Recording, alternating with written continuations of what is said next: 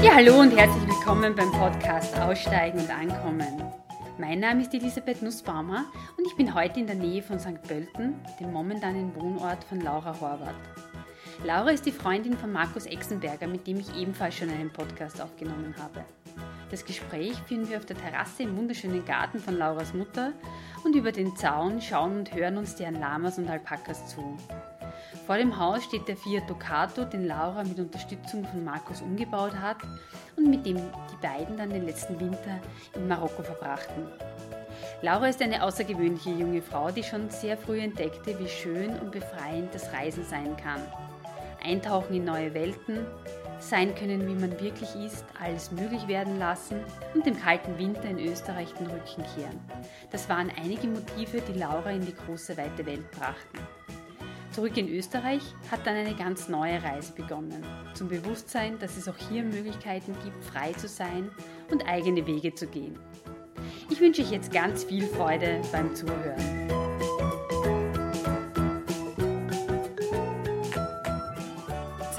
Ganz herzlichen Dank, dass, dass, du mich eingeladen hast da zu dir, beziehungsweise zu dir und zu deinen Eltern. Ich fühle mich total ja. heimisch mit den ganzen Lama da herum. Das ist ja der Grund, warum ich ständig jetzt über ja, der Schulter geschaut habe. Da muss man auch hinschauen. genau, man kann sich dem Charme nicht entziehen. Ja, ähm, ich bin ja auf dich gekommen über, über den Van an und für sich, haben wir jetzt die Seite angeschaut und äh, den Lebenslauf gelesen. Da ist ja eigentlich alles spannend, nicht nur der Van. Und dann eben auch auf, auf deinen Bruder, der ebenfalls so ein, ein Reisender ist. Hm, sehr interessante Familie eigentlich. und deswegen habe ich jetzt gerade überlegt, wie ich anfangen soll, aber eigentlich gern, gern am Beginn. Wie, was hat dich da so geprägt, also was hat euch oder dich so mhm. geprägt? Ähm, das ist so frei, freiheitsliebend eigentlich, wenn ich das richtig verstehe, ja. seid. Naja, also in erster Linie glaube ich einmal die Erziehung, die, die, wie wir aufgewachsen sind. Also mhm. das hat, unsere Eltern haben uns, das ist ein großes Geschenk, finde ich, halt schon sehr viel unterstützt in Richtung frei zu denken. Mhm. Und ähm, uns auch viel probieren lassen und testen, das Leben halt austesten lassen. Und ähm, ja, halt da einfach schon, schon viel erlaubt, Selbsterfahrung zu machen, auch im jungen Alter schon. Und es war eigentlich bei mir meine Mama, die mich unterstützt hat, dass ich mit 16 das erste Mal Europa verlassen konnte und für drei Monate nach Amerika bin. Das hat sie so ein bisschen in die Wege geleitet, mhm. ähm, wo ich dann bei einer Firma war, die ätherische Öle herstellen, also die, mit denen ich jetzt immer noch mhm. sehr verbandelt bin.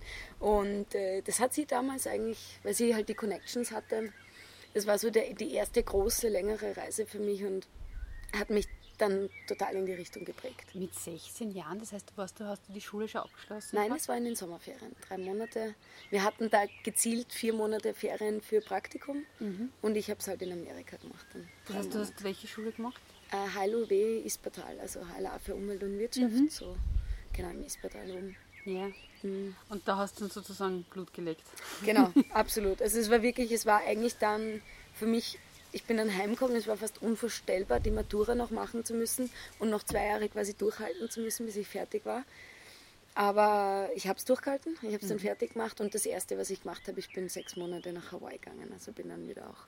Also es war wirklich, das war so prägend, diese fremde Kultur, auch wenn die amerikanische jetzt nicht so weit mhm. weg ist, aber es war halt das Fremde und das andere und das hat mich schon sehr berührt und ich habe gewusst, das Erste, was ich mache, wenn ich endlich mit der Schule fertig bin, mhm. Ist wieder wegzugehen. Ja. Hast du da irgendwie ähm, nach der Schule oder während der Schule schon irgendwie einen Beruf im Kopf gehabt, was du mal machen möchtest? Gar nicht. Ich habe auch gewusst, dass die Schule, die ich mache, also war eine spitzenmäßige Schule, vor allem was das Soziale angeht. Also sehr, ähm, ja, sehr menschlich halt einfach. Also wirklich wertvoll menschlich, sage ich jetzt mal. Von dem her eine super Schule, aber ich habe gewusst, nichts von dem, was ich da wirklich lerne, wird mich irgendwie, also das war einfach klar, ich habe keine Ahnung gehabt, was ich machen will. Ich habe mir ehrlicherweise da auch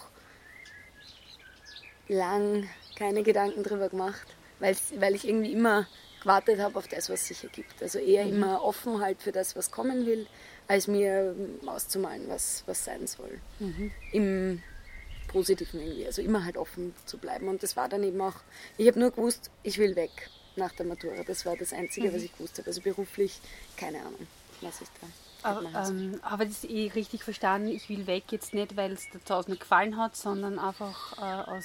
Es war ein Misch. Also mhm. ich, es war damals als ich auch nach den drei Monaten zurückgekommen bin, ist nicht schwierig, wieder da zu sein. Mhm. Und auch die Jahre, also wo ich dann eben mit 19 nach der Matura angefangen habe, die Jahre, die ersten paar Jahre, wo ich viel unterwegs war und immer wenn ich zurückgekommen bin, es war irrsinnig schwierig. Was war so schwierig ähm, Also zum einen Winter. Winter ist grundsätzlich was, was mich mhm. überhaupt nicht reizt und, und ja, also Kälte ist für mich halt nichts, wo ich mich wohlfühle. Und das Gefühl zu haben, hier nicht frei zu sein. Mhm. Nicht 100% ich und mein Leben nach meinen Vorstellungen leben zu können. Also ja, einfach, äh, es ist irgendwie, ist schwierig zu erklären, aber es ist am ehesten vielleicht noch so, so dass ich sage, wenn ich unterwegs bin, kann ich alles sein. Ich kann mich jeden Tag neu kreieren. Ja? Und es gibt keine Schublade, in die ich schon gedrängt wurde oder in der ich das Gefühl habe, vor allem in so jungem Alter, muss ich ehrlich sagen, macht auch nochmal einen Unterschied, weil mittlerweile kenne ich meine Schublade, in der ich mich bewegen mhm. will, wenn ich es jetzt so sage, immer mehr und lasse mich nicht mehr in andere drängen, wo ich nicht hingehören, nicht sein will und wer ich nicht sein will. Aber damals mit 19 bis 21, wo ich halt dann viel unterwegs und wieder abschnittsweise auch da war, ja, ich habe einfach das Gefühl gehabt, zum einen habe ich oft das Gefühl gehabt, das kann auch meine Familie ein Lied davon singen, es versteht mich keiner, mhm. der das nicht erlebt hat, was ich erlebt habe, während ich auf Reisen bin. Und vor allem, weil ich halt auch nicht wusste, ich habe ja auch probiert zu studieren. Also ich war ja dann sechs Monate nach der Matura weg und bin zurück und habe mir gedacht, okay, und was tust du jetzt? Mhm. Was machen alle anderen? Na, gehst studieren. Und es war auch sowas von nicht meine Welt. Also ich habe eineinhalb Semester und dann bin ich wieder weg. Was hast du studiert? Publizistik. Damals war Fotografie so eine Leidenschaft und habe halt versucht, da in die Angewandte reinzukommen mit quasi null Vorbereitung. Das mhm. war natürlich, dann war so Ausweich, okay, Publizistik probierst, vielleicht kann sich da irgendwas entwickeln aus Reisen und Fotografie, aber ja, da durchzugehen ist, ist einfach auch nicht mhm. auch das. Also dieses Nichtwissen zu dem Zeitpunkt, wer ich wirklich bin und nur wissen, dass ich vieles, was ich da jetzt gerade kenne, was mir angeboten wird, auch nicht bin. Und dieses, weißt du, was ich meine? Dieses mhm. Hin und Her zwischen, wer bin ich eigentlich? Ich weiß nur das, was ich nicht will. Und immer noch irgendwie auf der Suche nach mir selbst. Und, und ich habe das Gefühl, diese Reisen haben mir ganz viel davon gezeigt, wer ich bin und wer ich wirklich sein will. Und mit jedem Jahr und mit jeder Reise und mit jeder Erfahrung mehr durfte ich mehr erfahren und darf ich auch immer noch mehr erfahren, wer ich bin und ich muss sagen, jetzt mit fast 30, 10 Jahren, nachdem das irgendwie, oder fast mehr sogar, nachdem das irgendwie begonnen hat, ähm, beginne ich wirklich klar und viel aktiver meine Realität zu gestalten und zu sagen, okay, das bin ich, das entspricht mir und da will ich hin und so will ich das nächste mhm. kreieren und schaffen. Ja. Das heißt, Hawaii hast du ausgesucht, weil es warm ist? Ja, also es war ganz klar, ich will wohin, wo es warm ist. Das war klar. Ich habe Afrika, Indien noch geschaut. Ich habe halt nicht so recht gewusst, was tue ich eigentlich und habe irgendwie nach Projekten gesucht damals.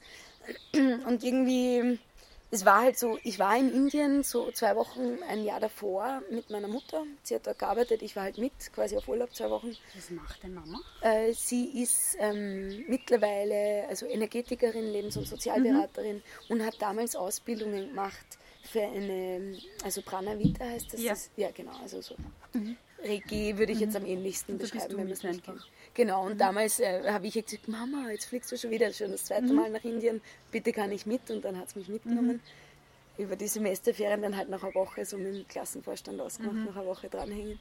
Und ja, und dann habe ich mir halt gedacht, mit 19 Jahren, Indien wäre irgendwie cool, reizt mich. Oder Afrika, irgendwo, wo es warm ist, wo es fremd ist. Und da ist es war nicht so, dass ich sage, ja, da muss ich unbedingt hin. Und es war dann witzig, eigentlich, ich habe auf einer Geburtstagsfeier jemanden kennengelernt, der Woofing gemacht hat, also dieses Willing Workers mhm. on Organic Farms.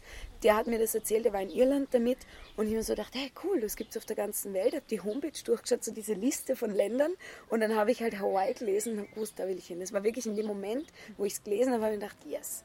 Habe mir dieses Büchel bestellt und habe dann halt mir eine Farm rausgesucht. Damals hast du halt noch das Buch zugeschickt mhm. mit den Adressen und Kontakten und, und da halt was ausgemacht, ja, und bin dann zu einer Farm, wo ich letztendlich ähm, nicht einmal eine Nacht war. das ist aber eine andere Geschichte. ja. Aber ich war dann dort. Mhm. Also ja, so, so bin ich dort. Was hast du dann gemacht, die, die restlichen? Sechs Monate. ja, ne, es war total schräg. Also mir war halt wichtig, irgendwie, ich wollte Sonne, ich wollte Strand, ich wollte Hawaii erleben. Mhm. Und diese Farm, wie ich dann hinkommen bin, also es hat wirklich einfach vom ersten Moment, vom Gefühl her, nicht gestimmt. Äh, mit den Menschen auch nicht. Das war nicht, ich habe mich nicht wohlgefühlt und ich bin dann so quasi in mein Zimmer gekommen. Ich muss auch sagen, damals, es hat sich da auch viel getan bei mir. Damals waren zum Beispiel eine Spinnenangst irrsinnig arg. Ja. Ich mhm. mag heute immer noch keine Spinnen, aber ich habe halt da so ein Zelt gehabt und bin irgendwie im Bett gelegen und plötzlich sitzt auf meiner Schulter eine fette Spinne und ich habe halt nur mit der Taschenlampe hin. Ja. Und es war so für mich der Moment, wo ich sage, nein, hier bleibe ich garantiert nicht. Das mhm. war, also ich habe mich dann da in die Küche gelegt, wo die Geckos waren, die die Spinnen essen und ähm, ist die Sonne aufgegangen um fünf in der Früh, habe ich noch schöne Fotos gemacht, war am Berg oben und um sieben bin ich runter, habe gesagt, Leute, tut mir leid, mein Zeug wieder packt. Sie haben mich runter vom Berg geführt und ich habe wieder zweieinhalb Stunden mhm. gehitchhiked quasi zurück in die nächste Stadt, wo ich glücklicherweise wen kennengelernt habe am Vortag, wo ich gewartet habe. Ist ein bisschen kompliziert jetzt, aber also ich habe jemanden kennengelernt, der mir ein Angebot gemacht hat. Ja, wenn das aus irgendeinem Grund nicht klappt mit der Farm, kannst du bei uns im Garten mithelfen und gratis wohnen dafür. Und da bin mhm. ich dann hin und von dort weiter zum nächsten und dann halt Worktrade. Also die ganze Zeit halt gearbeitet für, für mhm. Unterkunft, genau. Ja. also es findet sich was in Hawaii. Ja. genau. Ähm, hast du da mitgenommen, dass, dass es eh irgendwie immer geht? Ja. Ja. Auf jeden Fall.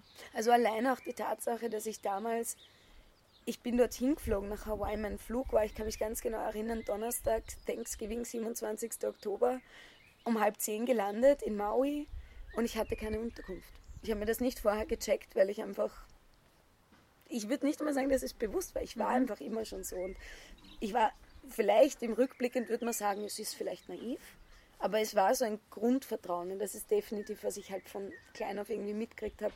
Vertrau ins Leben, vertrau in das, dass Dinge für dich passieren und nicht dir passieren, sondern mhm. für dich. Ja. Dass irgendwie das Leben schon, das Universum auch irgendwie, ja, da, wenn du offen bist und dich offen hältst dafür, dir auch da gewisses bringt, was dir dient und was hilfreich mhm. ist. Und ich habe dann ja, in dieser Nacht da um halb zehn, zehn am Abend, als ich gelandet bin und so, ja, wo wohne ich jetzt? Mal ins Telefonbuch, ein Zimmer 120 Dollar, eh klar, Hawaii. Mhm. Und ich dachte, das kann es jetzt nicht sein, oder? Mhm. Und dann waren da zwei liebe Securities, die mich irgendwie gleich so, ah, junges Mädel, nur komm und so, so mhm. quasi, ich könnte ihre Tochter sein und ja. kommen, wir helfen. Und dann sind wir zur Rezeption und die hat dann ein Hostel gefunden und ja, mhm. also es war einfach immer, es waren immer die richtigen Leute zum richtigen Zeitpunkt, die ich kennengelernt habe, die den nächsten Weg quasi aufbereitet mhm. haben oder die ja, Situationen, Menschen, was auch immer. Also, und das muss ich echt sagen, das ist bei mir, und das ist, glaube ich, was ich am Reisen auch so sehr liebe, das ist Synchronizität von Punkt Null, wenn ich auf eine Reise gehe, immer da. Also ich habe einfach nur nichts erlebt auf einer Reise, mhm. was nicht perfekt war, auch wenn es vielleicht perfekt jetzt eine Variable ist, ja, aber es ist immer stimmig und immer, wo ich erkennen kann, es passt. Egal was es ist, es passt so, wie es ist. Ja. Mhm. Und das ist für mich die Magie des Reisens auch irgendwie, dieses Vertrauen zu haben und zu sehen, es passt eigentlich eh alles und es klappt und haut hin. Mhm. Ja, dann bist du zurückgekommen und dann hast du, glaube ich, dem asiatischen Raum gewidmet, oder? Genau, also eben zurück, dann war dieser kurze Ausflug an die Uni Wien mhm. mit Studium, wo ich eben nach dem ersten Semester, ich habe dann damals einen Freund gehabt in Hawaii, bin nach dem ersten Semesterstudium noch einmal einen Monat ihn besuchen gefahren mhm. in Hawaii und habe dort in dem Monat festgestellt, nein, das, also das kann es echt nicht sein. Bin zurück, so drei Wochen, glaube ich, nach Uni und dann mhm. habe ich gesagt, nein, endgültig, das ist nicht mein Leben. Habe dann wieder gearbeitet, halb, also fast ein halbes Jahr und bin im Herbst drauf nach Australien, von Australien nach Südostland. Was hast du zwischendurch immer gearbeitet? Ähm, Fundraising in mhm. Deutschland fürs Rote Kreuz von Tür zu Tür. Ah ja. Mhm. Yes. Das haben sie, glaube ich, in relativ gut, kurzer Zeit recht, recht gut verdient. Richtig mhm. gut. Ja. Also ich habe es da zu dem Zeitpunkt auch schon das dritte Mal gemacht. Ich bin von Hawaii, das beschreibt auch wieder ein bisschen meine, meine Naivität mit, mit ein bisschen Schulden zurückkommen, weil ich einfach mhm. nicht aufs Konto geschaut habe und die Karte halt benutzt habe. Und dann war auch damals klar, okay, diese Schulden kann ich jetzt nur ausgleichen, indem ich Fundraising wieder mache den Job habe ich schon mal mit, so mit 17 gemacht, eben als quasi Ferienjob. Mhm. Und habe mir damals geschworen, ich mache das nie wieder. Und dann Hawaii mit Schulden zurück, wusste, okay, der einzige Job, der man das schnell ausgleicht, ist der. Mhm. Und dann eben vor der nächsten Reise nach dem Studium habe ich gewusst, okay, das zahlt sich echt aus, wenn ich da jetzt drei Monate reinhackel. Also ich war wirklich eigentlich effektiv drei Monate draußen mhm. mit ein bisschen Pausen dazwischen und habe eineinhalb Jahre davon gelebt, gereist und letztendlich ein Lokal in Asien, also in Thailand aufgemacht. Also das ganze Geld hat mir gereicht, um mich dann dort wieder zu verselbstständigen. Wow. Mhm. Ja. ja, spannend. Ja. Das heißt, es findet sich einfach eh immer eine Lösung ja, genau. und eine Möglichkeit. Genau, mhm. auf jeden Fall. Mhm. Ja, und dann Asien, was war da so der Plan? Hast du einen Plan gehabt, wie du hingefahren bist? Nein, Nein ich habe... Gelogen. Ja. Nein, ich habe... Also ich bin eben zuerst Australien, drei Monate, aber ich ah, gewusst, genau. nach drei Monaten muss ich ausreisen. Und es war wieder, also das, es ist einfach so klassisch. Ich, es gibt so viele Beispiele. Ich bin von Australien, ich habe einen Flug nach Thailand gebucht und sitze im Flugzeug von Australien nach Thailand und frage mich im Flugzeug, ob ich eh kein Visum brauche für Thailand. Nicht wissend, ob ich da vielleicht ein Visum brauche oder ob ich einfach on arrival reinkomme, was mhm. letztendlich dann eh so war. Aber das ist, ist einfach so klassisch mein wird schon alles passen. Mhm. Ja. Setze mich in einen Flieger, sitze mitten irgendwo am Weg zwischen Australien und Thailand und frage mich dann, was ich eigentlich brauche, um in das Land rein zu können. Ne? Mhm. Weil im schlimmsten Fall musst du wieder umdrehen. Ne? Das wäre auch nicht so gescheit. Aber ja, und es hat geklappt. Es gibt Visa on Arrival, einen Monat. Das habe ich dann ausgekostet. Hab, also da war eben die ersten, also fünf Wochen war ich insgesamt mit einmal Verlängerung, äh, habe Thai-Massage-Ausbildung gemacht und war das ähm, der Plan, dass der Thai-Massage Nein, ich bin nach Bangkok gelandet, war halt zwei Tage in Bangkok, habe mit meiner Mama dann telefoniert, so, hey, ja, ich bin in Bangkok. Und sie so, ja, was machst du jetzt? Und ich so, ja, ich weiß nicht. Und hat es mir erzählt, eine Freundin von ihr hat gerade in Österreich um ganz, ganz viel Geld eine Thai-Massage-Ausbildung gemacht, irgendwie, also mhm. wirklich absurd viel Geld. Wo sie gesagt hat, das gibt es ja dort, ne? vielleicht interessiert dich das. Und dann habe ich mir das angeschaut und mir gedacht, super, ja, voll, taugt mal, interessiert mich. Und habe dann auch gleich eine Schule gefunden, beziehungsweise hat sie, glaube ich, die Schule von ihrer Freundin mir dann mhm. weiterempfohlen, die es in Thailand eben gibt. Und dann habe ich das spontan gemacht, war da eben drei Wochen in Chiang Mai oben im Norden. Und dann bin ich in Süden, da habe ich meinen Bruder getroffen, der ist auf Besuch gekommen quasi, also mhm. zwischendurch zwei Wochen. Ähm, und ja, und dann bin ich nach Malaysia. Da bin ich dann sechs Monate hängen geblieben. Da war ich sechs Monate in, fast nur in Kuala Lumpur eigentlich. Mhm. Genau, und dann kurz in Myanmar, einen Besuch quasi, also zwei Wochen Myanmar und dann noch einmal in Europa. Kurz einmal zurück, Malaysia ja. interessiert mich. Okay. Was macht man sechs Monate in Kuala Lumpur? Ach, genießen. Also mhm. ich habe wirklich dort einfach nur, ich habe, äh, ja, ich habe da wirklich im Moment gelebt. Also ich mhm. habe echt eigentlich, ich habe dann natürlich, also es war ja auch wieder Synchronizitäten. Also das ist echt, was ich sagen kann, die Reisen, das Reisen hat so eine Magie dass es einfach immer genau das Richtige bringt. Ich war in Australien, habe ich einen, mit einem Mädel aus Tschechien war ich unterwegs. Da bin ich von Thailand runter, sie ist dann von Australien rauf, Indonesien nach mhm. Malaysia und in Kuala Lumpur waren wir dann gleichzeitig. Jetzt gesagt, ja, ich bin da gerade. Und ähm, mit der habe ich mich getroffen am ersten Abend und ich habe vor der Abreise aus Thailand noch ein Mädel kennengelernt, die gesagt hat, wenn du in Kuala Lumpur bist, dann schau unbedingt in dieses eine Gasthaus. Mhm. Das ist so cool, das taugt er sicher voll, da passt sicher gut rein. Und ich habe mich mit der einen getroffen und am nächsten Tag drauf bin ich in dieses Gasthaus und habe dort an dem ersten Abend oder ersten Morgen dann so viele liebe Leute kennengelernt. Das Spezielle dort war, das war so ein Gasthaus, das irgendwie auch Treffe Einheimische war. Also da waren auch wirklich lässige einheimische Leute, die halt schon weltoffener sind. Also jetzt nicht die klassischen traditionellen mhm. Malaysier, ich weiß nicht, wie man sagt, Malaysia. Ma Malai, glaube ich. Malai, genau, ja. und ähm, also halt schon sehr offene und da habe ich dann, und auch eben Expats, also Auswanderer, die halt dort leben. Und da habe ich dann gleich eine super Community irgendwie aufgebaut und bin dann nach, ich weiß gar nicht mehr wie lange, ein paar Wochen mit einer Indonesierin zusammengezogen, also quasi in ihre Wohnung gezogen. Und ja, und dann war ich auch außerhalb von Kuala Lumpur in dem Schwestergasthaus von dem einen in Kuala Lumpur, habe dort gemahlen also das hat sich dann so ergeben, der Vater, der Besitzer quasi, mhm. der Künstler, war Künstler und der hat halt gesehen, dass ich immer viel gemahlen habe und der hat dann gesagt, hey, ich habe ein neues Gasthaus, magst du nicht dort? Und hat mir dann Farben, Leinwände, alles gegeben. Ich habe auch den Stiegen aufgegangen und habe dann halt dort einmal einen Monat irgendwie nur gemahlen. Ja? Also, mhm. also wirklich, Moment, ich, dann, ich bin jeden Tag aufgewacht und hatte keinen Plan. Ich habe auch nicht gearbeitet natürlich zu der Zeit, ich hatte Ersparnisse, also es war für mich einfach wirklich ein absolut jeden Tag in den Tag reinleben. Mhm. Ja. Wie hast, äh, wann kommt dann der Moment, wo du sagst, so, und jetzt reicht es, jetzt muss ich wieder weiter?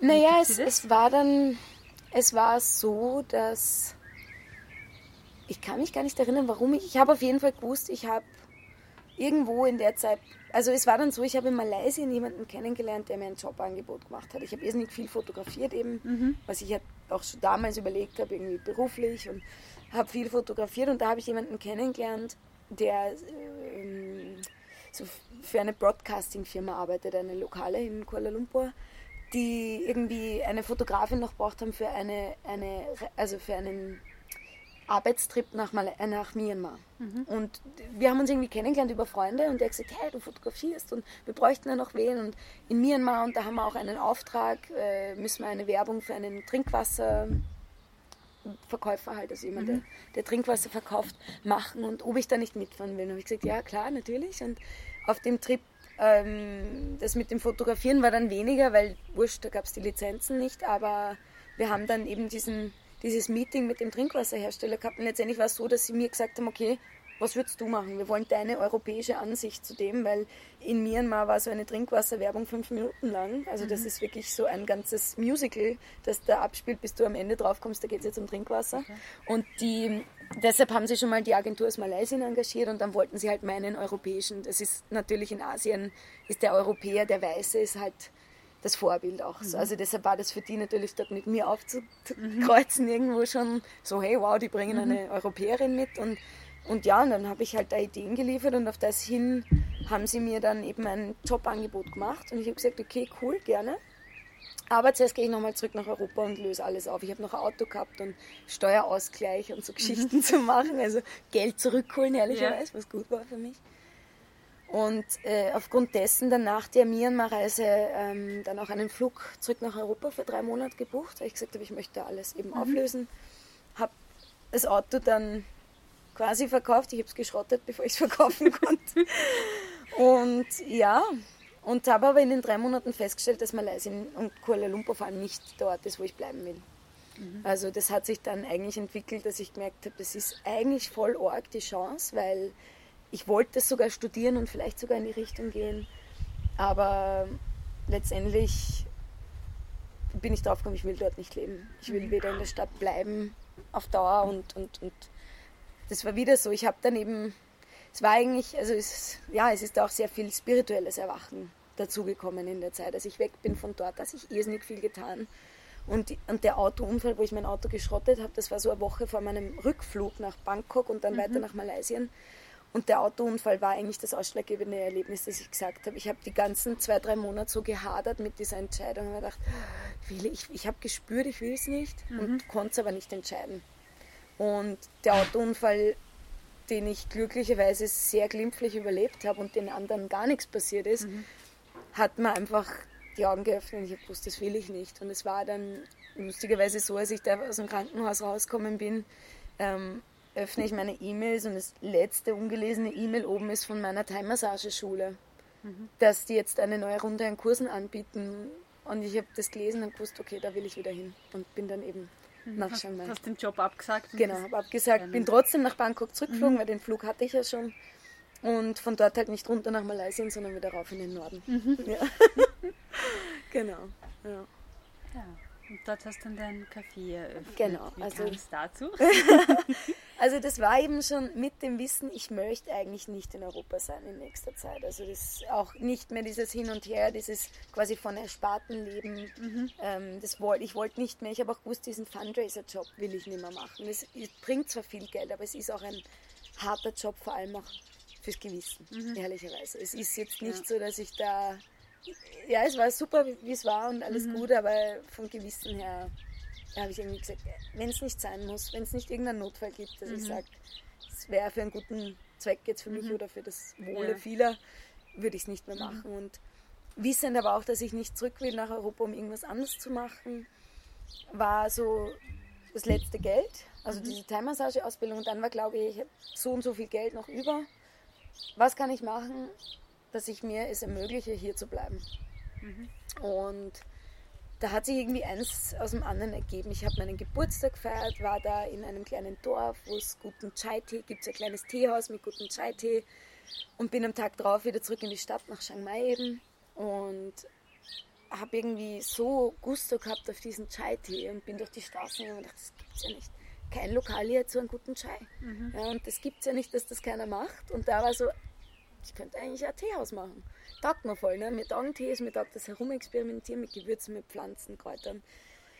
ja, und dann, und dann eben also dieser Sinn von, ich möchte gerne einen Platz für mich haben, wo ich quasi sein kann. Ja? Ich möchte irgendwie mich selbst erhalten können und ich möchte einen guten Chai trinken. Mhm. und diese drei Dinge. Naja, was kann man da so machen? Ja, was kann man da so machen, genau. das war's. Und mhm. so ist, die, ist das dann entstanden. Und das ist dann relativ schnell gegangen. Also am 11.11. war mein Geburtstag, da ist diese Idee quasi gesparkt am Tag drauf von hey. Und dann bin ich schon durch die Straßen gefahren, habe schon nach Lokalen gesucht und habe damals einen Einheimischen kennengelernt, mit dem ich ja, eine kurze Beziehung hatte. Der hat mich dann auch sehr unterstützt, muss ich ehrlich sagen, da war ich sehr dankbar. Also, mhm. ähm, Von den Behördenwegen und so weiter auch, oder? Ja, die Behördenwege, wenn ich jetzt ganz offen sein kann, die habe ich ein bisschen ausgelassen. das hast du einfach gemacht. Ich habe es einfach gemacht, genau. Mhm. Ich, ja, also wenn ich das jetzt so, also die thailändische Regierung wird den Podcast nicht hören. Ich glaube ja. ja, ich habe es einfach halt gemacht, genau. Mhm. Natürlich mit, also und anfangs, also ja, es ist schon gut. Ich habe dann auch Freunde gehabt, also Einheimische, die dann das quasi offiziell auf sich genommen haben. Mhm. ja, ja, okay, lass es. es hat funktioniert. Es hat funktioniert, genau. Also, aber was er mir vor allem geholfen hat, natürlich mich zurechtzufinden ne? mit äh, Baumärkten, mit Materialeinkaufen. Ne? Da war mhm. ja wirklich eine große Unterstützung.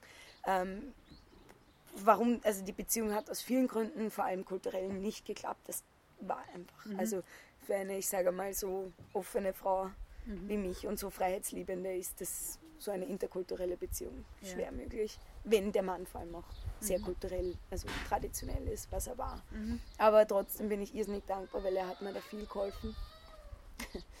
und ähm, ja, genau, und so, ähm, ja, also innerhalb von zwei Monaten war dann, zwei, drei Monaten war das Café dann geöffnet. genau ich glaube, habe ich gelesen, irgendwie mit Superfood und Genau, und so also es hat sich dann voll entwickelt, auch so mit meiner Entwicklung hin. Ne? Mhm. Also es war auch, ähm, ich habe ein bisschen Essen dann gehabt, gleich am Anfang schon.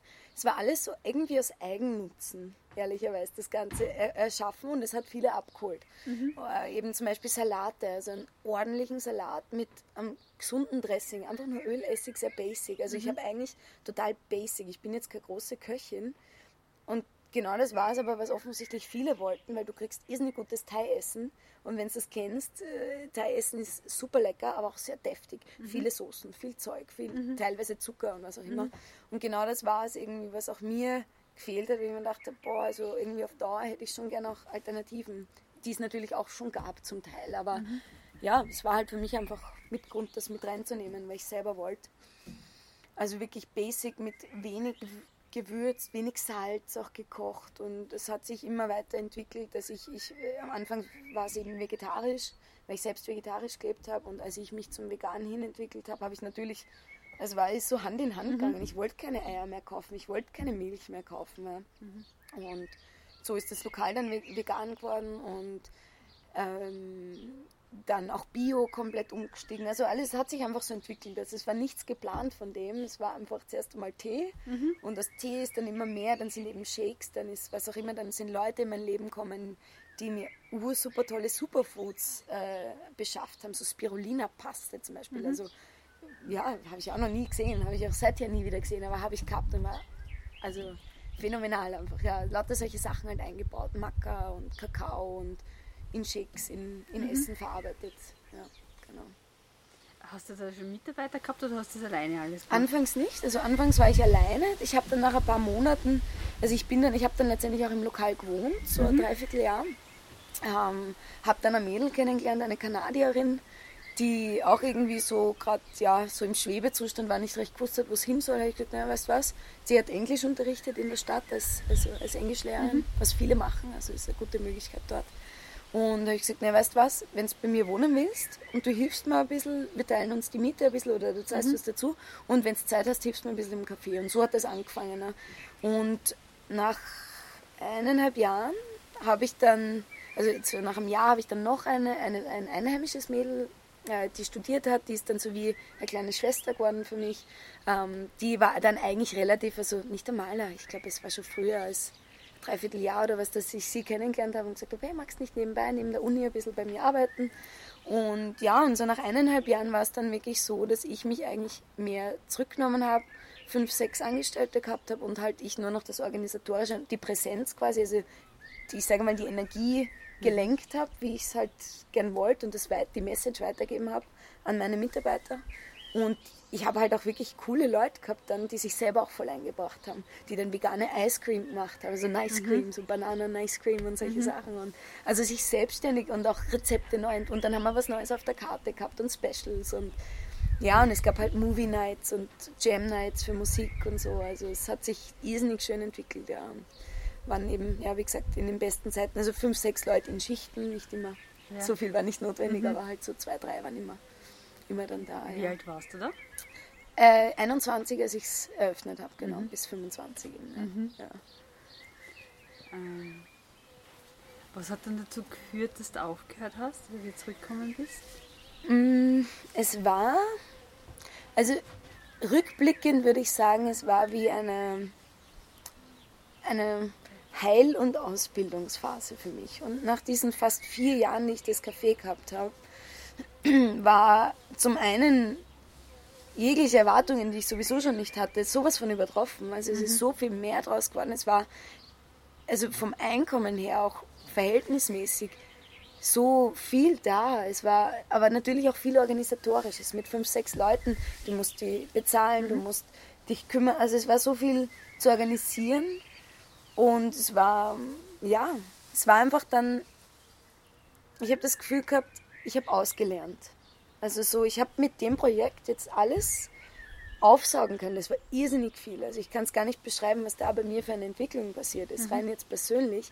Also ich habe das Gefühl gehabt, ich habe alles aufgesaugt, was ich konnte und jetzt bin ich fertig. Mhm. So irgendwie hat sich angefühlt. Ich habe natürlich lange überlegt, ein halbes Jahr eigentlich überlegt, ist das wirklich, na kann ich ja nicht, das ist ja mein Baby, ich habe das ja aufgezogen. Ja. Aber es war dann echt klar irgendwann, na, das passt jetzt. Und es hat sich dann auch der Ablöseprozess, also das wirklich Verkaufen vom Lokalkonzept, sage ich jetzt mal, mhm. weil ich habe es ja nur gemietet, das Lokal an sich. Aber das eben weitergeben, übergeben an jemanden hat sich auch nochmal ein gutes halbes Jahr gezogen. Und ja, also das war dann so ein fast einjähriger Prozess des, des Ablösens und es hat dann wirklich gut passt. Also ich war dann wirklich, wirklich happy und ready für was Neues. War in den viereinhalb Jahren, ähm, warst du da in, in Österreich wieder zwischendurch? Ja, ich war einmal im Jahr war ich herüben, also erst ja, so im Schnitt eineinhalb mhm. Jahre. Um die Eltern eine, zu besuchen? Genau, Familie also zu war ich so einen Monat da oder was. Mhm. Ähm, und dann, genau, im Sommer meistens halt Juli, August oder so, was halt warm ist. genau. Und wenn, äh, waren deine Eltern auch bei dir, beziehungsweise der Familie? Ja, genau. Ja. Also meine Mama war gleich relativ am Anfang, nachdem ich das Café eröffnet habe. Also wirklich, da war es gerade ein, zwei Monate habe ich aufgemacht und dann ist sie gekommen. Mein Bruder war, glaube ich, insgesamt dreimal bei mir. Mhm. Mein Papa und äh, seine Frau waren einmal da. Genau. Also mhm. ja, sie haben sich alle angeschaut. Und wahrscheinlich unglaublich stolz, oder? Ja, also ja, natürlich. Vor allem, was irrsinnig spannend für mich war, war mein Papa. Weil mein Papa doch ein sehr mh, mm, also log logischer und mh, mm, er ist halt sehr so aufgewachsen mit Karriere und Arbeiten und du musst schauen für deine mhm. Zukunft und so. Und das war auch, was er mir während meiner Reisen immer wieder gesagt du, aber weißt du, Pension und mhm. schau dich um und überleg und nicht, weißt du, wie spät, mhm. weil er selber, mein Vater ist ursprünglich aus Kroatien, er ist selber spät eben nach Österreich, hat quasi wenig Arbeitsjahre in Österreich oder weniger. Mhm. Und es war immer so sein Gedanke, na, möglichst viel in Österreich zu arbeiten, dass du dann deine Pension kriegst. Ne? Und das hat er mir oft gesagt. Und als ich dann dort mein Ding gemacht habe, er war auch der Erste, dem ich es gesagt habe, als die Idee kam. Ich habe gar nicht viel darüber geredet. Ich habe nur gesagt, du, ich habe da was vor. Und er hat plötzlich gesehen, dass nicht nur einen Weg gibt im Leben, dass nicht nur dieser Weg, den er mitgekriegt hat in seiner Jugend und Kindheit und den er auch gegangen ist viele Jahre lang, äh, was er geändert hat. Mit 62 hat er gekündigt und sich selbstständig gemacht. Ja. Cool. Ja, also er hat dann, irgendwann hat so gefunkt bei ihm und gezündet, dass er wirklich diesen Schritt mit 62, wo sie ihm mhm. gesagt haben, im Ernst drei Jahre noch? Ja. Ihr nicht? Nein, wollte er nicht mehr. Was und hat er dann gemacht? Er hat sich eben im selben Bereich, er war in der also Medizin, Technik, mhm. Beratung so in diesem Bereich tätig und hat sich da auch weiterhin, weil er natürlich viele Jahre mhm. Erfahrung gesammelt hat ja. und auch bekannt war in seinem mhm. Bereich, sich damit einfach selbstständig mhm. gemacht hat, viel weniger gearbeitet und das Gleiche verdient. Ne? Mhm. Wenn, wenn, was ja. er hätte noch mehr tun können, er hat dann mhm. von sich aus gesagt, ich will gar nicht. Er hat, glaube ich, zwei, drei Aufträge im Jahr und das war's. Also genau das, was er eigentlich zehn Jahre so immer überlegt hat schon und eben durch mich auch, hat er mir damals auch immer gesagt, das inspiriert ihn, ja? vor allem wie es bei mir in Thailand war, es war so, so kann man leben, ja? man kann einfach einfacher leben, man kann es einfacher haben auch, sich einfacher machen und ja, und ich bin sehr froh, dass er das dann auch für sich noch, auch mit 62 noch gewagt hat und jetzt mhm. mittlerweile mit 65 auch in Pension ist und ja. noch mehr genießen darf. Aber ja, mhm. also und die Mama sowieso, also die Mama ist da eh, war eh begeistert, ja. Und was ich ihnen sehr hoch anrechne, vor allem der Mama natürlich, das wird halt oft gefragt, und wie war das für die Mama? Mhm. Sie hat mir es nie spüren lassen. Auch wenn es für sie natürlich wahrscheinlich nicht immer einfach ist, wenn das Kind einfach nicht da ist mhm. und es sechs Jahre lang irgendwie wenig da ist und sich manchmal auch nicht rührt, weil ich war dann halt auch so eine, die sich halt einfach mal zwei Monate nicht rührt. Und ähm, ja, aber sie hat mir nie, sie hat mir nie Angst spüren lassen. Mhm. Und das rechne ich ihnen sehr hoch an beiden, weil es mich so viel freier gemacht hat. Weil ich eh schon im Vertrauen bin und wenn dann das auch noch von der Familie unterstützt wird, ist das ein Riesengeschenk. Mhm. Ja, auf jeden Fall. Und dann hast du es übergeben und äh, genau. hast du wahrscheinlich, also unterstellst mal keinen Plan gehabt, wie es weitergeht. Genau. wie kommst du jetzt auf das?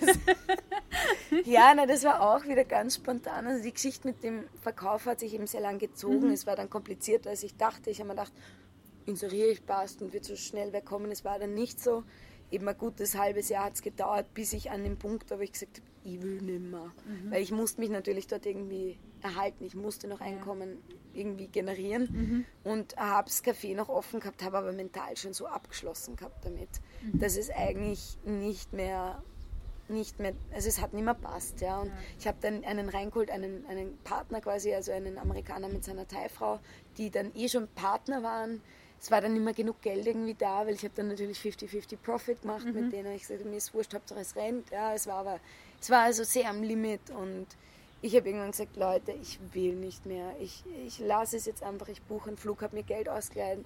Es war dann so, ich habe irgendwie Facebook aufgemacht und da postet ein Freund einen Job. Sie suchen jemanden für einen Job mit Schulklassen herumtouren und ich mir dachte, ich habe das schon mal gemacht mhm. vor Hawaii damals, um Geld für Hawaii zu, zu sparen. Und ich dachte, yes, das ist jetzt das Zeichen. Ich mache irgendwie so am Vortag überlege ich noch, am nächsten Tag mache ich auf, steht da dieses Ding, wo ich weiß, das taugt mir, das ist easy. Mhm. Habe mir das Geld für den Rückflug ausgeliehen und habe einfach gewusst, dann kommt gleich mal Geld. Und es war dann wirklich so eine Woche vor meinem Abflug habe ich es lokal verkauft. Es ist dann jemand gekommen, der es kaufen wollte. Mhm. Und wo ich mir dachte, ich weiß, du musst nur loslassen manchmal. Ja. ja, das loslassen und einfach erlauben. Und das mit den Schulklassen hast du dann in Österreich gemacht? Genau, das habe ich dann in Österreich gemacht. Eben, ich hätte gar nicht vorgehabt, nach Österreich zu kommen. Mhm. Ich habe mir gedacht, Bali war ich nie, da wollte ich unbedingt hin, war ich mhm. noch immer nicht bis heute, aber wird schon noch. Bist 30 hast du Ja, knapp 30, jetzt, ja. Okay. 29 jetzt ja noch. Mhm. Ja, ähm, ja, und dann war ich eben zurück in Österreich und da hat eine ganz neue Reise begonnen. Mhm. Nämlich dieses mich dem stellen, was mich damals auch immer schon zum Teil auch weg. Äh, ge, ge, ge, also warum mir die Ferne so liegt. Mhm. Ja?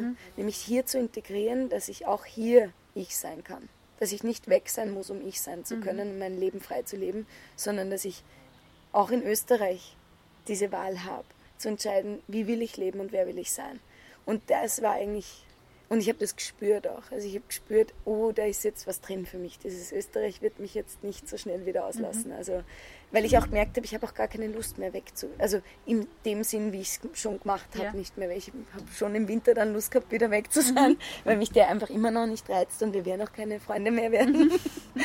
Aber ähm, es war kein, ich muss mehr. Mhm. Es war ein, ich will. Ich will weg, weil ich will lieber wo sein, wo es warm ist, aber nicht ein, ich muss weg, weil ich halte es nicht aus.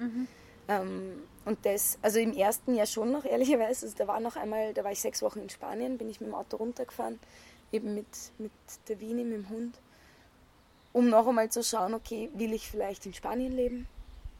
Und habe nach sechs Wochen gemerkt, na, du, du rennst davon. Schau dir das an, was dich davon abhält, überall glücklich zu sein, weil da ist was, ja. Und, und dann bin ich eben zurück und seitdem habe ich mich dem halt sehr intensiv gewidmet und irrsinnige Selbstfindung auch nochmal durchlebt. Ja. Mhm. Wo ich nach Thailand schon glaubt habe, ja, jetzt weiß ich schon, was ich will und wer ich bin und eigentlich habe ich das noch einmal Und darf ich jeden Tag immer noch. Ja? Das ist irgendwie auch kein Ankommen. Ne? Das ist ein ja. ständiges Weiterentwickeln. Mhm. mhm. Wie hat diese Reise dann ausgeschaut? Jetzt auch so, äh, hat sich da beruflich dann was ergeben oder wie es halt in Österreich üblich ist, man macht dann was? Ja, es, man, nein, man macht was, ist äh, auf Betonung auf was. Ich habe halt irgendwas, also ich habe halt einfach probiert. Ich mhm. habe viel in der Gastro gekellnert natürlich, das war easy, also das war fürs Geld halt einfach gut. Ah, ich habe ich hab sogar versucht, mich als Immobilienmaklerin da irgendwie mhm. zu, zu verwirklichen. Das habe ich auch nach fünf Monaten wieder lassen. Ich mhm. gemerkt habe, nein, ich, jemand wie ich kommt in der Branche nicht, äh, findet das nicht sein Glück. Also mhm. ich habe halt glaubt, vielleicht kann ich das vereinbaren, so meine Lebenseinstellung auch mit dem irgendwie, mhm. aber es kommt nicht an. Also für mich zumindest nicht, ja. vielleicht mit anderen, ja. Und ja, und halt immer weiter gesucht, bis ich halt irgendwie jetzt eben mit diesen ätherischen Ölen, was ich jetzt mache, wo ich merke, hey, das mache ich seit ich also 15 bin, kenne ich diese Öle von der Mama mhm. eben wieder, vom, vom Zuhause aus und ja, das liegt mir, ich, ich, ich stehe dazu. Welche, welche, Öle sind das? Du kannst ruhig die Marke sagen. Ja, okay. ja, also es sind Young Living Öle, mhm. mit denen ich okay. eben arbeite mhm. und die eben auch so ein Vertriebssystem haben, ja. dass man halt davon auch profitieren kann, mhm. wenn man es weitergibt.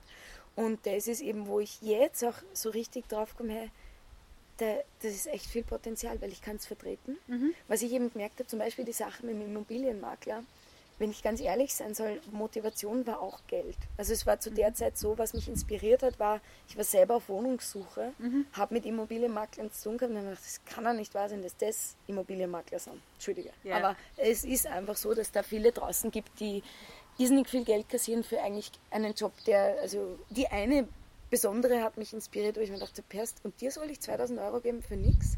wenn ich die mhm. Wohnung nehmen würde, weil die halt keinen entgegenkommen. Das hat mich so inspiriert, okay, das könnte ich ja anders machen und ich könnte es besser machen. Und, ja.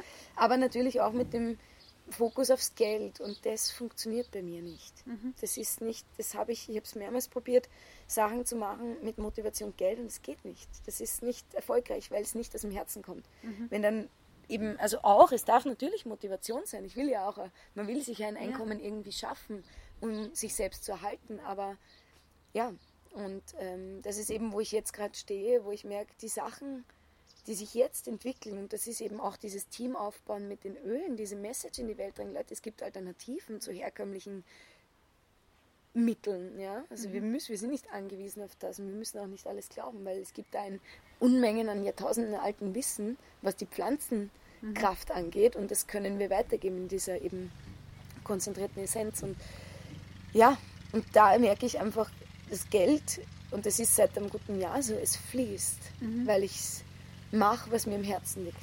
Mhm. Und gar nicht mehr darüber nachdenken, wie kommt Geld, sondern wie kann ich mehr davon tun, was mir liegt, ja, ja. was ich gern mache. Und das ist magisch. Also das ist, wo ich merke jetzt, wow, zum ersten Mal habe ich das Gefühl, ich muss mich nicht mehr fragen, wo kommt das Geld her, sondern ich frage mich lieber, was will ich machen? Was will mhm. ich wirklich? Und vertraue, dass das eh kommt. Ja. ja. Hast du eigentlich überlegt, die in Österreich selbstständig zu machen? Also jetzt so mit, mit einem Café oder ja. Gastronomie oder so irgendwas? Habe ich damals überlegt, als ich zurückgekommen bin. Mhm. Habe dann eben auch, also was damals eben passiert ist, irgendwie kurz nachdem ich zurückgekommen bin, bin ich mit einer Freundin in einem Lokal in St. Pölten gesessen, wo mich, äh, ja, ich bin da mit dem Chef zum Plaudern gekommen und äh, habe irgendwie so, also der ist zu uns zum Tisch gekommen, habe nebenbei eine Bemerkung gemacht, es ist so schön. Es war so mein erster Frühling in Österreich, also Mai in mhm. Österreich seit langer Zeit. So, boah, es ist so schön, alle sitzen da draußen und war halt so total so, und er so, wie, was jetzt, wieso? Na, und dann kommst du halt ins Reden und habe halt gesagt, lokal in Thailand und so weiter, vegan und er so, oh, echt, na, wir würden das gern bei uns irgendwie einbringen, mehr vegan und mhm. das, das ist halt quasi der Trend und ja, und äh, habe dann eben dort begonnen zu arbeiten, habe das nicht erfolgreich umsetzen können, weil ehrlicherweise äh, das Lokal zu traditionell war und der Chef halt, es war einfach nicht so viel, genug, mhm. sage ich jetzt mal, Notwendigkeit oder Willen da ja. für die. Also es hat dann nicht geklappt. Ähm, und ich habe dann aber auch festgestellt, boah, selber lokal in Österreich, ich habe gesehen, was es heißt. Ja. Es ist, sind so viele Ausgaben bei uns, so viel Bürokratie bei uns, mhm. die man sich nicht, die ich mir nicht ja. antun wollte. Mhm. Ja. Und dann eben natürlich auch die Frage, funktioniert das überhaupt in St. Pölten, mhm. ehrlicherweise. Ja. Sowas, was ich, also was ich in Thailand gehabt habe, das war ja wie ein Wohnzimmer mit gesundem Essen und gutem Trinken. Ja. Mhm. Also, und Wohnzimmer in dem Sinn, dass halt Leute gekommen sind und das war wie Familie, ja, und die haben Musik miteinander gemacht und, mhm. und ich weiß nicht, ob St. Pölten konkret jetzt dafür bereit ist. In Wien kann ich es mir schon eher vorstellen, siebter Bezirk vielleicht, ja. Mhm. Aber ja, das hat mich dann auch wieder ja. gestimmt, ja. Ja, und wie ist jetzt, wie, wie ist, ist das Vanlife, das ist ja das, wo momentan sehr mhm. Präsenz oder, oder Augenmerk oder mhm. ja, der, der Fokus gerichtet ja. ist auf dich. Wie ist denn das gekommen? Also das ist gekommen, ich bin dann eben in eine Wohnung gezogen und habe da nochmal eine ganz andere Selbsterfahrung gemacht. Also mich, ich sage jetzt mal, so weit von meinem Selbst ent, nochmal entfernt. Viel Party gemacht, viel Alkohol getrunken. Also wirklich dann nochmal ein Jahr ganz anders gelebt, als ich in Thailand gelebt habe oder mhm. als ich auch jetzt wieder. Also ich habe das Gefühl, ich habe diesen Ausschweif nochmal braucht, um noch einmal zu erkennen, ich habe, also rückblickend in meinem Leben würde ich sagen, meine ganzen, so viele Erfahrungen haben mir gezeigt, was ich nicht will, um mich näher dahin zu bringen, zu sehen, was ich will.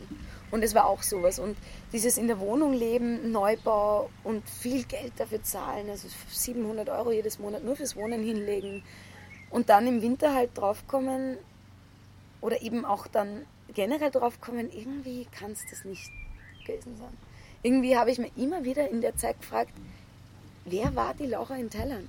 Wer war das? Weil ich irgendwie, also es war ganz schräg, manchmal so dieser Blick von oben auf das Leben, das ich zu dem Zeitpunkt geführt habe, dieses Party machen und trinken und rausgehen und sozial und, und, und aber halt nicht wertvoll. Zu dem Zeitpunkt hat es passt, ja. ich will es gar nicht werten, aber nicht so nährend letztendlich auf lange Sicht. Und ähm, ja, und dann ist irgendwie, habe ich gemerkt, okay, da muss mehr sein und haben wir dann eben gedacht, okay, es kommt der Winter und ich will irgendwas verändern und habe äh, Yogalehrerausbildung in Indien gemacht, sechs Wochen.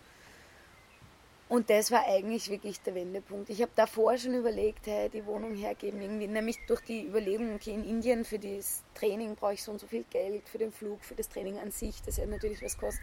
Plus zwei Monate die Fixkosten zu Hause decken. Und da habe ich mir vorher schon überlegt, soll ich die Wohnung hergeben, dass ich mir diese Fixkosten erspare. Und dann war die Frage, was tue ich dann danach?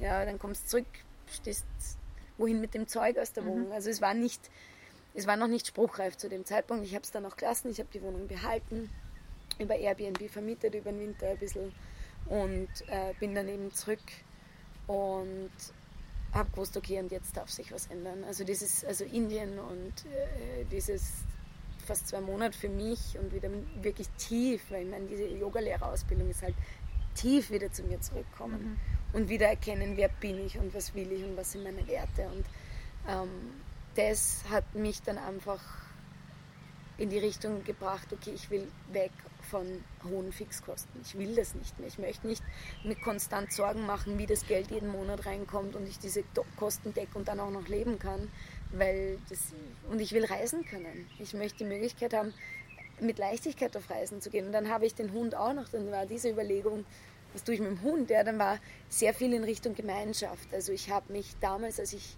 von Thailand zurückgekommen bin, 2015 schon mit Tiny House und irgendwie da so eben hier Gemeinschaftsgrund, mhm. ne? ähm, also im Land hier von meiner Mutter. Ja. Ähm, da eben so Lebensgemeinschaft machen, da drüben eine kleine Jurte hinstellen oder was irgendwas zum Wohnen, was mhm. Kleines halt. Und das habe ich dann, und da habe ich damals auch schon den Markus kennengelernt, also nicht wirklich halt, ich war auf einem Vortrag von ihm und das mhm. war es eigentlich. Und ja, und dann vier Jahre später eigentlich oder dreieinhalb Jahre später kam das wieder und ich so, hey, ich glaube, das wird jetzt da irgendwas hinstellen, was Kleines und bin in Richtung Tiny House gegangen und im Zuge der Recherche habe ich den Markus wieder kennengelernt. Mhm. Und ähm, der Marc, und durch das mit ihm drüber reden, bin ich dann eigentlich drauf gekommen, ich kann mir auch ein Tiny House nicht leisten. Das ist, war Idealvorstellung, oh, Tiny House kostet mir nicht viel, kann ich mir leisten, ja. aber in Wahrheit, nein, ich hätte einen Kredit braucht und hätte wieder Fixkosten gehabt. Und es war eigentlich nicht das, was ich wollte. Ich wollte ja frei sein von, von hohen mhm. Fixkosten. Auch wenn das dann vielleicht mir gehört hätte, es wäre was anderes gewesen. Und der Markus war es dann eigentlich, der gesagt hat, du, warum schaust du nicht an Van an? Weil das, mein Budget hat ausgereicht, um mir einen Bus zu kaufen und den umzubauen. Und, dann, und das war eigentlich, er hat das nur einmal gesagt und es hat mich abgeholt. Mhm. Das war genau das, was ich hören habe müssen. Und ich wusste, ja. Und das Witzige ist, ich habe mir all die Jahre, habe ich mir gedacht, es muss doch eine Alternative geben. Das kann es doch nicht sein, wenn du jetzt nicht das Geld hast, dir was zu kaufen, dass das einz, die einzige Lösung ist, dass du 700, 800 Euro Miete zahlst im Monat. Ja. Und das war die Lösung für mich. So mhm. mit, ich meine, ich habe jetzt ein relativ, ich sage mal, eine Luxusvariante von einem Van. Ja. Ich habe ja Heizung und Warmwasser und Dusche und alles. Aber wenn du musst, kannst du noch günstiger. Ja. Und mhm. dann kannst du halt auch in den kalten Zeiten wirklich gar nicht da sein, theoretisch. Ja. wenn, das, wenn man mhm. das so will. Und also ja, und so bin ich zum Van gekommen. Also diese Möglichkeit, geringe Fixkosten reisen zu können. Dann natürlich auch noch mit dem Hund, weil das mhm. war auch immer so ein Punkt, ja, so lange Fernreisen geht irgendwie nicht, weil da muss der Hund irgendwo sein und das spürt es halt nicht. Ne? Also ich meine, ich hätte die Unterstützung, aber das will ich ja nicht. Ich mhm. habe ja nicht meinen Hund, dass ich ihn nur ein halbes Jahr im Jahr habe. Ne? Mhm. Und, ja, und all diese Komponenten haben dann eigentlich, also wie gesagt, der Markus hat das einmal erwähnt, es war klar, mhm. yes, das ist es. Dann ermöglicht alles. Hast losgelegt. genau, und dann haben wir losgelegt, ja. ja. Genau. Und du hast aber schon sehr, sehr viel äh, selbst gemacht. Also genau. Jetzt nicht der Markus hat den für dich gebaut, sondern du hast schon selber. Ja, also ich habe getan. Ich habe, was ich natürlich von Markus viel bekommen habe, ist Know-how. Mhm. Also ich habe mir irrsinnig viel Recherche erspart, weil er schon irrsinnig viel gewusst hat. Ja. Von, von wie isoliere ich richtig, wie baue ich ein Fenster, ein Fenster zum Beispiel, wenn man gemeinsam einbaut, habe ich ja noch nie gemacht. Jetzt beim zweiten mhm. kann ich schon. Ne? Also das ist wirklich wenn man es einmal gemacht hat, dann geht es natürlich viel einfacher. Und das war natürlich der Vorteil, dass er irrsinnig viel mir weitergegeben hat an Know-how. Mhm. Und ähm, ja, aber ich habe also Möbeln, das Design halt auch alles selber gemacht und er hat mich halt immer unterstützt. Mhm. Er hat mhm. nebenbei parallel gerade ein Tiny House gebaut, das heißt, wir waren am selben Bauplatz und wenn irgendwie was war, ich so, Markus, ja. kommst du mal? Mhm. ja, aber grundsätzlich habe ich schon versucht, da Mhm. Weil er auch also nicht so viel Zeit gehabt hat, dass er da ständig mhm. bei mir ist. Hat auch gesagt, du weißt eh, du musst das selber machen. Ja. Ich gebe dir, was du brauchst an Wissen und, mhm. und natürlich auch an Unterstützung. Ja. Und vor allem die Technik, da war ich sehr froh. Ja. So Wasser und Gas einbauen. Mhm. mhm. Photovoltaik. Genau, ganz natürlich. Wichtig, ja, das ist was, wo ich ehrlicherweise sage, da habe ich auch gar nicht so die mhm. Lust, das jetzt unbedingt können zu müssen, weil es mich nicht so interessiert. Mir taugt das mit dem Holz bauen, das Entwerfen, das das, das taugt mir voll, auch, genau. Ja. Aber dieses Technische ist gar nicht meins und da bin ich sehr froh, dass er das gemacht hat. Und ihm dankt es auch. Also ja. Das trifft sich gut. Ihr habt ihr das Ganze dann gleich, gleich eingeweiht mit Marokko, oder? Genau. Da wo du ihn dann überredet, also sagen wir mal so, ihn überredet, inspiriert hast. inspiriert, genau. Ja, er sagt ja immer so, ich habe das ja gar nicht zum Radar gehabt, aber er sagt ja so, dass ich eigentlich gesagt habe, wir fahren nach Portugal, was auch stimmt. Mhm. Ich habe gesagt, wir fahren nach Portugal und dann irgendwie so quasi auf den Tisch gelegt habe, dass wir dann doch nach Marokko fahren. Mhm. ja, und er hat sich dann aber auch darauf einlassen. Also er war dann sehr offen. Es war so im ersten Moment, glaube ich, für ihn, weil er halt noch nie wirklich, also er war noch nie aus Europa draußen. Mhm. Und, ja, und dann und waren aber super, ja. super schöne Zeit. Also Wie war das für dich? Weil was ich jetzt mitgekriegt habe, warst du eigentlich immer alleine unterwegs, ja. oder? Mhm. Und dann zu zweit. Mhm. In doch einen eher kleinen Raum. Ja. Wie ist es dir gegangen? Ehrlicherweise die ersten zwei Wochen nicht gut. Mhm. Ich habe sehr gehadert. Und es lag nicht am Raum. Also ich glaube nicht, dass der Raum der Grund war, sondern der Fakt, dass ich. Also es ist eigentlich eine Ego-Geschichte gewesen. Ja. Es war so ein mich beweisen müssen. Ich mhm. kann alles allein, ich brauche dich nicht. Ja. Also so ein, da ist ein Mechanismus in mir abgegangen. Ich habe ihn beobachtet. Ich habe ihn in ruhigen Momenten aussprechen können und sagen können, der rennt ab. Ich kann mhm. nichts. Ich, ich, also es war wirklich und es hat eben ein, zwei Wochen gedauert, bis man, und der Markus, muss ich echt sagen, sehr geduldig, sehr mhm. verständnisvoll. Ähm, es war wirklich auch so, es gab ein paar Momente, wo wir überlegt haben, sollen wir das überhaupt durchziehen? Sollen wir überhaupt weiterfahren? Soll mhm. er zurückfliegen? Ja, also es waren solche Momente, weil, und ich habe immer gesagt, das kann es doch nicht sein. Mhm. Ich kann mich, ich kann ja nicht so in diesem Muster hängen und da nicht mehr rauskommen, dass du jetzt echt heimfliegen musst, weil wir wollten das ja. Ne? Es passt ja alles, wir wollten es ja gemeinsam. Mhm. Ja, aber es war eine, also ja, es war einfach wieder ein bisschen Ego abbauen, so dieses, hey, ich muss mich nicht beweisen. Ich habe es jahrelang getan, jahrelang gezeigt, dass ich es kann, mir selber, anderen, was auch immer. Mhm. Und es ist nicht notwendig, dass ich irgendwem was beweise. Ich darf mich auch einfach einmal, also auch vielleicht einfach, dass der Mann einfach einmal der Starke ist quasi und was macht für, für mhm. mich oder dass ich nicht, ich muss nicht. Ja? Also dieses, ja. dieser Aspekt einfach auch mal nicht zu müssen. Mhm. Ja, das war auch sehr wertvoll. Und nach der Phase war es eigentlich wunderschön. Also ja. haben wir eine super Reise gehabt. Das heißt, es hat sich auszahlt, da drüber zu yes, gehen und sagen, okay, das halten wir jetzt beide durch in voll, dem Fall. Voll. Also mhm. ich kann echt nur sagen, der Markus ist wirklich Respekt dafür, dass er mich da auch, also Liebe ist da einfach auch. Ne? Da mhm. merkst wirklich, und das ist, was uns nachher auch so enger zusammengebracht hat, weil wir gemerkt haben, wow, wir haben das durchgestanden. Da war so viel Liebe da auch von mir, weil ich gemerkt habe, obwohl der eine Teil gerade so laut schreit, mhm. dieser eine Teil sich gerade so zeigen will und so mhm. präsent ist, gibt es den anderen, der sagt, aber ich will das ja nicht. Ich will, dass es ja anders funktionieren kann. Ja? Also dieser Wunsch nach, dass es funktioniert, mhm. der war da und das ist halt einfach die Liebe. Und die Liebe hat dann ihren Weg gefunden, ne? nachdem man eben alles hinter sich lässt, was nicht Liebe entspricht. Ja. ja genau. Mm. Wie war für dich das Zurückkommen? Ähm, für mich war es easy. Also anders als bei Markus, weil ich kenne das eben, also für mich war es früher ja nicht easy.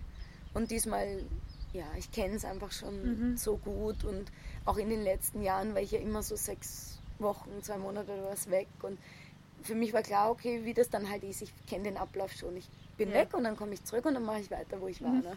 Und für ihn war das halt ein bisschen anders noch, klar. Für ihn war das, glaube ich, so das erste Mal jetzt in dieser Intensität. Genau. Raus aus Europa. Raus aus Europa und zu lang, genau. Mhm. Mhm. Genau. Voll. Ja. Also es zahlt sich durchaus aus, sich auch den Podcast mit Markus anzuhören. Ja, auf jeden Fall. Das ist jetzt das Pendant dazu. Genau, genau. Da hört ihr die andere, genau, die andere, die andere Seite. Seite mhm. ja. Ähm, ja, und dann, wie, wie ist das passiert, dass auf einmal so jetzt die Medien auf die aufmerksam geworden sind und, und Bergwelten und ja. jetzt das neue Projekt? Ja, ähm, also ich habe angefangen, Instagram zu nutzen. Ne? Ich habe mhm. die den Ausbau, den schon auf Instagram dokumentiert, einfach um für mich und auch für andere, um halt einfach weiterzugeben, was wir halt machen und wie wir es mhm. machen. Und ich habe halt gesehen, ah, da gibt es eine, eine, eine Szene quasi, da gibt es diese Vanlifer-Szene.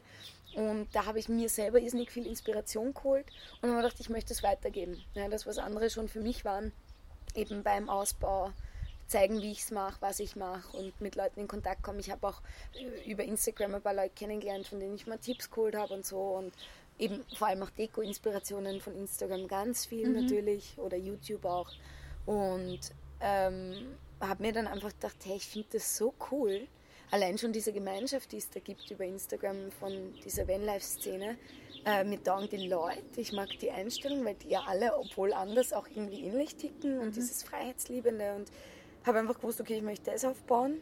Und durch Instagram sind dann einfach gewisse ja, Medien auf mich aufmerksam worden. Ähm, also es waren dann noch andere Angebote, die dann nicht zustande gekommen sind und eben auch Bergwelten, die mich zum Teil über Facebook, zum Teil über Instagram dann eben, also über Facebook halt mitgekriegt haben, dass ich das mache, dann mein Instagram gefunden haben, gesehen haben, ich mache da noch mehr und irgendwie dann gesagt haben, ja, sie suchen ja jemanden, der so ein Van ausbaut und weiblich idealerweise, um zu zeigen, es muss nicht immer nur, es mhm. können nicht nur Männer, sondern eben, dass auch eine Frau in der Lage ist, sowas zu tun, um das ein bisschen, ein bisschen die mhm. Perspektive mhm. halt darauf, yeah. ja, dass es auch wirklich geht, dass man mhm. das als Frau macht und ja, Stereotype halt ein bisschen austauschen, auswechseln.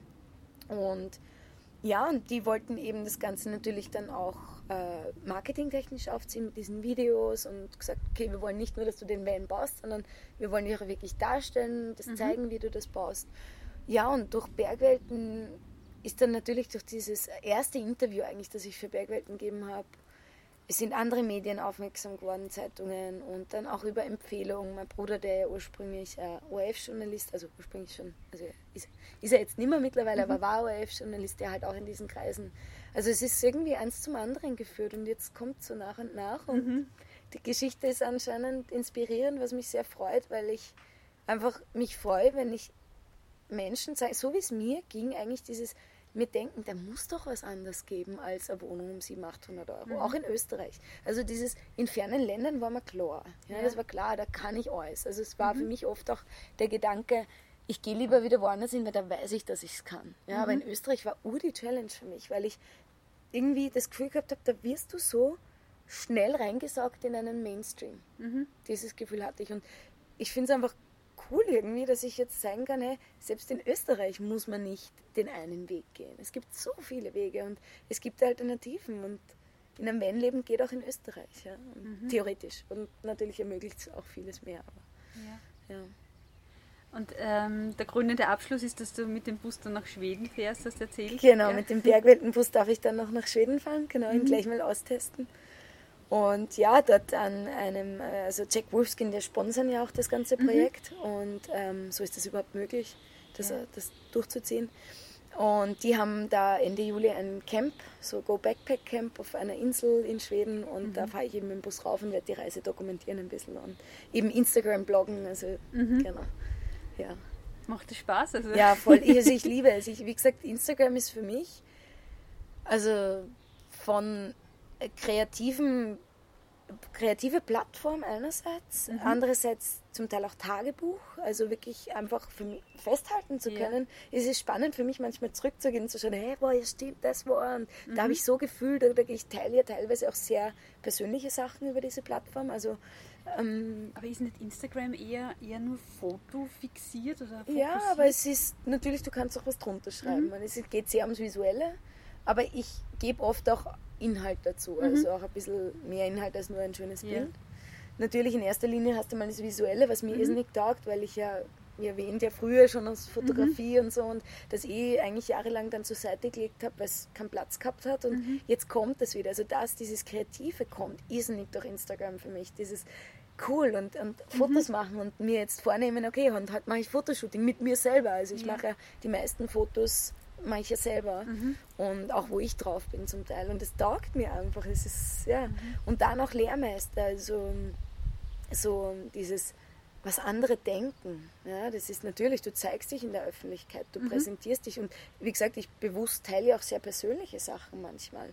Ähm, und da ist für mich auch irrsinnig viel zum Lernen drin wieder alte Geschichten in mir alte Muster Programme zu bekommen die mich zum Beispiel daran orientieren lassen, oh ja, was denken andere, ist das angemessen? So dieses Angemessensein ist ja, mhm. war bei mir aus irgendeinem Grund, obwohl ich es eigentlich jetzt im Elternhaus gar nicht so mitgekriegt habe, aber ist halt einfach da gesellschaftlich, dieses bin ich angemessen. Und mich dazu trauen, nicht immer angemessen sein zu müssen, weil es ist viel schöner, einfach sein zu können mhm. und sich nicht darüber zu sorgen, ob ich jetzt okay bin, sondern einfach zu wissen, ich bin okay. Und was die anderen denken, ist ihr Kaffee. Mhm. ja. Also mir taugt das voll. Ja. Mir macht es voll Spaß. Ja. Und eben auch die Community. Mit Menschen in Kontakt kommen. Was ich schon Leute kennengelernt habe, jetzt auch Leute, mit denen ich anfange miteinander zu arbeiten, eben mit, mit den Ölen und mit diesem Team, das ich da aufbaue. Mhm. Und das ist so cool, weil es einfach schön ist. Du triffst Leute, die du sonst nie treffen würdest wahrscheinlich. Mhm. Also im Prinzip auch das, was du auf Reisen schon gehabt hast, äh, immer wieder jetzt auch in Österreich zu erleben. Versteht ihr das gerade so richtig? Auch mit den Leuten treffen, genau dann zum richtigen Zeitpunkt und so weiter. Genau, genau. Mhm. Ja, und eben vor allem auch eben das zu mir stehen. Also das, das schließt sich eigentlich jeder Kreis. Das, was mir Instagram auch lernt und was mir Österreich lernt und was mir die Reisen gelernt haben, ist dieses Steh zu dir. Und steh auch zu dir, wenn du das Gefühl hast, du bist anders. Ja, weil vielleicht mein Weg jetzt nicht der Mainstream-Weg war und das mhm. war er noch nie. Also ich habe noch nie einen 9 to 5 gehabt, einen klassischen fünf Tage die Woche. Ja. Und, ähm, und als junger Mensch habe ich oft an mir gezweifelt, eben ob ich, bin ich okay, so wie ich bin. Mhm. Also das ist so irgendwie, glaube ich, auch so mein Lebensthema und ich glaube auch in dem Leben von vielen Menschen das Thema so, sich lieber anzupassen, um dazuzugehören, als sich zu trauen, herauszufinden, wer man wirklich ist und dann vielleicht seinen eigenen Weg oder seine eigene Masse zu finden oder zu kreieren. Ja, also, ja. Das ist, ja, also es hat mir eben auch diese Zeit da in der Wohnung gezeigt. So, ich habe versucht, mit aller Gewalt da irgendwie da reinzupassen, in das, was halt schon da ist. Mhm. Einfach immer wieder draufkommen, naja, es ist halt nicht ganz so bei mir und das ist voll schön eigentlich, dass es nicht so ist, weil es bietet noch so viel mehr Möglichkeiten. Gibt es etwas, was ich nicht gefragt habe, was dir noch wichtig wäre zu erwähnen, zu sagen, anzumerken? Also was ich jedem gern mitgeben möchte, ist eben genau diese, diese Quintessenz, steh zu dir und zu deinen Wünschen und Träumen und vor allem deine Träume. Erinnern, wenn sich Menschen erinnern dich an das, was du vielleicht einmal wolltest. Visionen, Träume, die du hattest. Viele Menschen legen Träume und Visionen, die sie hatten, ab, weil vielleicht irgendwer gesagt hat, das kann doch nichts werden, wenn man sich selber dann irgendwie, aus welchen Gründen auch immer, eh, meistens durch äußere Einflüsse, weil das Umfeld sagt, geh, das geht so nicht, das geht so nicht. Ja. Und ähm, wenn ich auf Leute gehört hätte, die mir sagen, ja, aber um die Welt reisen geht nicht oder, weiß nicht, in Thailand ein Café aufmachen geht ja nicht, wir wissen ja, dann wäre ich nie dazu kommen. Aber ich habe mich halt, ich war damals eben so schön naiv und habe mir halt einfach halt probiert. Und das ist, was ich wirklich gern jedem mitgeben würde, ist, probier, trau dich was, geh aus der Komfortzone raus. Es ist nicht immer gemütlich, es ist nicht immer bequem und schön und alles im Sternenglanz. Ja. Es gibt auch mal harte Zeiten, aber es zahlt sich aus. Weil es zahlt sich aus, weil du immer mit mehr rausgehst, als du reingegangen bist, ja, wenn, du, wenn du nachher rauskommst. Und das ist, denk an deine Träume und realisiere sie, weil alles ist möglich. Das ist auch sowas. Und das glaube ich ganz, ganz, ganz, ganz fest. alles ist möglich. Ja, dann sage ich herzlichen Dank für das Gespräch. Ich danke dir. Voll schön, dass du heute da warst. Dass du da bist. Wer nun mehr über Laura und ihr Tun und Wirken erfahren möchte oder Lust hat, sich einen Van umzubauen, um darin zu leben, findet viele Infos auf www.laurahorvath.com oder auf Facebook und Instagram mit ganz vielen schönen Bildern unter Laura Van Life. Ja, und alle Podcasts zum Nachhören, unter anderem der von Markus Exenberger, sind auf www.elisabethnussbaumer.at. Ja, und wenn dir die Podcasts gefallen, dich inspirieren und Freude bereiten und du meine Arbeit schätzt, dann freue ich mich über deine Unterstützung. Und dazu gibt es viele Möglichkeiten. Du könntest zum Beispiel den Podcast teilen, weiterleiten und bewerten und so die vielen Beispiele für ein etwas anderes Leben verbreiten, die inspirieren sollen, dem eigenen Herzen zu folgen und den eigenen Weg zu gehen. Oder mir einen freien Wertschätzungsbeitrag zukommen lassen oder etwas Selbstgewähltes tun, um deine und unsere Welt besser zu machen. Zum Beispiel einen freien Zeitraum vegan oder vegetarisch leben, versuchen jemanden kennenzulernen, den du nicht magst, oder du nimmst dir mehr Zeit in Stille für dich selbst oder was dir sonst noch so einfällt. Sei kreativ. Tschüss und bis bald.